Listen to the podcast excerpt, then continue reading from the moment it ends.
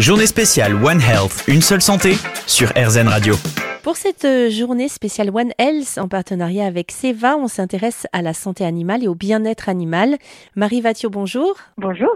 Alors, vous êtes chargée de mission en communication et intervenante en médiation animale à l'association Andy Chien. Alors, quelle est la mission de votre association? Donc, Andy Chien éduque et remet gratuitement des chiens d'assistance à des personnes en situation de handicap et aussi au sein d'établissements euh, médico-sociaux, médicaux. Alors quels sont les, bénéfices euh, finalement de ce lien entre l'homme et l'animal? La présence de l'animal auprès euh, de son bénéficiaire ou de son référent est absolument incroyable.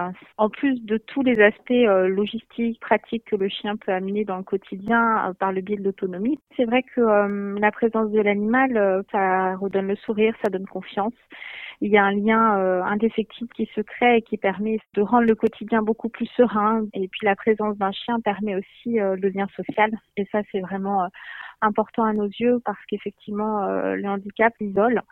Et la présence de ce chien finalement permet de créer du lien, ça permet de sortir cette possibilité de rencontre et puis d'échange avec autrui. Seva est partenaire d'Andy Chien depuis 2018. Alors comment ça se traduit au quotidien? Oui, tout à fait. Donc Seva euh, nous offre euh, une aide considérable, déjà par le fait de pouvoir nous fournir ce qu'on appelle nous des kits sanitaires, c'est-à-dire qu'ils équipent les chiens en famille d'accueil, mais aussi les chiens des centres de formation en produits euh, vétérinaires, des vermifuges, des antiparasites externes, des friandises, des produits de soins.